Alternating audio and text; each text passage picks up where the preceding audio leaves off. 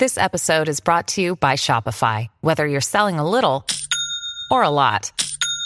Shopify helps you do your thing, however you cha-ching. From the launch your online shop stage, all the way to the we just hit a million orders stage. No matter what stage you're in, Shopify's there to help you grow. Sign up for a $1 per month trial period at shopify.com slash special offer, all lowercase. That's shopify.com slash special offer.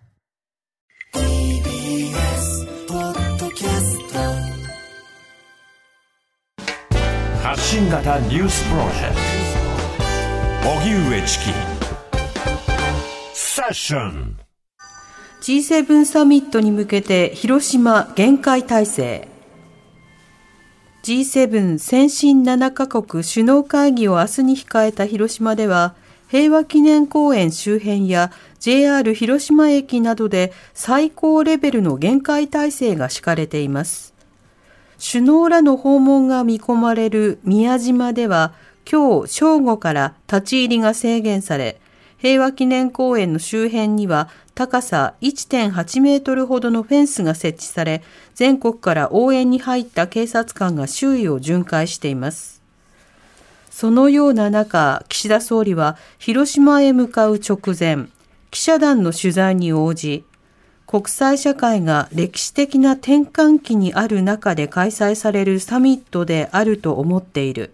歴史に刻まれるものにしたいと意気込みを語りました。また岸田総理は被爆地広島で開催される意義について G7 として核兵器のない世界への決意を改めて確認するとともに法の支配に基づく自由で開かれた国際秩序を守り抜く意思を強く世界に示したいと述べました。それでは G7 広島サミットまであと1日、現地の様子など中国新聞、そして広島平和メディアセンター長、金崎由美さんにお話を伺います。はい、金崎さん、こんにちは。はい、こんにちは。お願いいたします。お願いいたします。えー、G7 サミット、広島での規制であるとか、街の様子などはどうでしょうか？はい。えっ、ー、とですね、もう私たちにとっては全く経験のないような体制になっていて、はい、今ちょうど私、あのえー、中国新聞の社屋が、あの川川向かいであの平和記念公園やあの平和大通りが全部見える、見渡せるところにあるんですけれども、うん、今、人が誰もいない、車もない、はい、えー、警察官だけ、そして、あの白いフェンスがですねぐるっとかけあのこう囲まれている公園の様子というのは見えます、もう誰も、警察官しかいない状態ですね。ほう。人がいない平和公園ですか？そうですね、あのえーと、まるであのコロナコロナ禍の時のあの緊急事態宣言の時のような感じですね。ああ、なるほど。本当に限界体制という状況なんですね。そうですね。はい。今回あの、広島での開催ということで非常にこう注目もされるわけですが、金金崎さんは今回の開催の意義についてはどう見てますか？はい。えっ、ー、とですね、あの、今、あの、開かれるということは、核兵器が使われる危険が、まあ、冷戦終結後では最悪の状況と言われている中での被爆地での開催になりますよね。ですから、の集まる7カ国すべてが核兵器を実際に持っているか、あるいは核兵器に頼ろうとするあの安全保障政策を、まあ、なんて言ったらいいんでしょう、あの堂々と掲げているような国ですから、そういった国のトップの人が集まって、キノコ雲の下で実際に何が起こったかを知り、あの感じるあの、そういった機会という意味では非常に大きいなと思っています。うんはいまあ実際、主要先進国も含めて、あの核保有国などが連帯して核を減らしていこうという合意は、はいあのこれまで形成しようという動きはあったわけですけれども、ここで改めてそれを強調するということになるわけですか？うん、あのそれを強調されると思います。そしてあの岸田首相もあのまあずっとですね、ええこう核兵器なき世界への決意をまた確かめ合うんだですとか、核兵器不使用の継続をあの何としてもあの確固たるものにするんだというようなことはあの話しています。ただ、うんこう実際にはそういった今日や今日から広島に集う国々も核兵器の近代化を行ったり、あの核軍縮は非常にあの停滞している状況というのが実際ですよね。うんそうしたような状況の中で具体的な何か踏み込んだメッセージというものができるのかどうか、そこはあの、はい。岸田総理も広島出身であるということをしばしば強調します。ええ。この点のあり方などについてはいかがでしょうか？はい。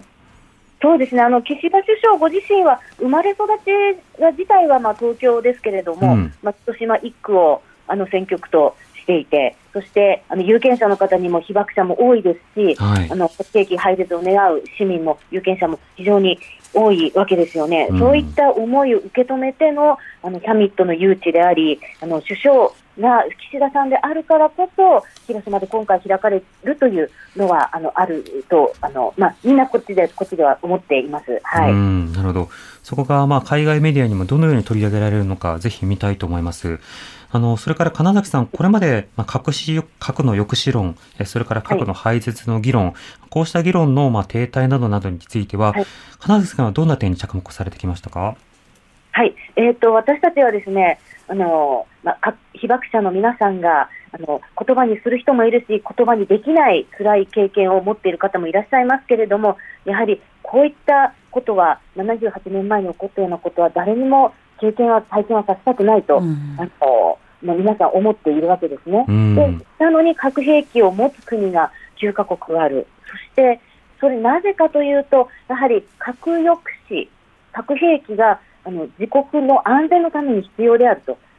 悪ではあっても、少なくとも必要なんだというあの政策を取っている。国がいるという、うん。あのそういったのことが非常にあの核兵器なき世界を本当に実現する上での本当の障害であると。ええ。そういった観点から私たち、私だけではなくて、えー私の同僚も含めてですね、みんなであの取材を、の現状、そしてそれに対する被爆者、市民の思い、で、この世界を安全にするためには本当にどうあるべきかというえことを、あのそういった観点から取材をし、えー一昨年実現して、えー採択され、そしてあの発行した核兵器禁止条約、それをあの日本も基準に向けて努力をすべきだという、そういった観点からあの取材を続けています。うん。またその取材の中で、こうした核抑止論がえ男性中心的であったのではないかというような疑義を呈しています。これはどういったことでしょうか？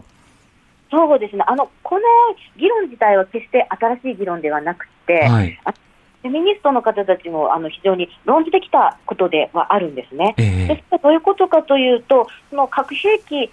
をあのに固執する国々というのがどういったあのこうもっと根っこ考えとして根っこにあるのかというときにあのやはり核兵器を欲するというのは強大な力を持ってあの平和を達成すると、うん。ある意味恐怖の兵器で支配しようと。そこであの自分たちが攻め込まれないようにしようという発想なんですよね。ええ。ね核兵器自体が、まあ、そういったあの平和平和観の象徴になってきたということが一つ、うん。えーそしてあの私自身、核兵器の関する取材、長年やっていますけれども、ええ最初に駆け出しの時に驚いたのが、はい。核兵器と安全保障をテーマとするこう会議にしを取材すると、うん男性ばっかりなんですね。おー核兵器がいかに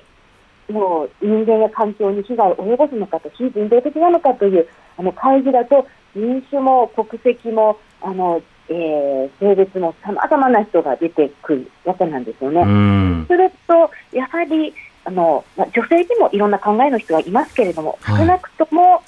あのなんて言ったらいいんでしょうね、あのえー決定権を持つ人、決定するための話し合いに参加する人たちの多様性が担保されるということが、少なくとも核兵器をなくしていこうという、あの意思形成を意思形成がされていくにはやっぱり必要である。うん。ただそれは核兵器だけの問題ではないかなというあの気はすごくしています。うんまあ、いずれにしても多様性っていうことがそれまでの公的的な議論を変えると。えええそれが核兵器禁止条約実現する核兵器はいけない兵器なんだという国際条約ができるあの、まあ、非常に大きなあのポイントにもなったというのがあの実際ですね。うん。まあ、あの、視点の欠如というものが様々な議論の停滞を招いているのではないか。そうしたような観点はとても重要だと思います。まあ、だからこそ G7 参加国は、あの、資料館をはじめ、いろんな視点をぜひ見てほしいところではありますが、あの、事前情報ですと相当スケジュールも絞られているみたいですね。そうですね。あの、まだ、実際に公式的に明らかになっているわけではないですけれども、はいあのでも2016年にオバマ大統領が原爆使用国のあの10カ国のあの最高指導者として現あの現職として広島を訪れたときは、えーと、例えば原爆資料館の見学は10分だけだったんですね。まあ、それよりは長くしたいと、それも、それはあの私たちだけではなくて、岸田首相ご自身も思非常に思ってはいらおられると思います。うんはい、そうしたものを見た上で、どういった声明を発表するのか見ていきたいと思います。金崎さん、ありがとうございました。はい、ありがとうございました。ありがとうございました。中国新聞広島平和メディアセンター長の金崎由美さんにお話を伺いました。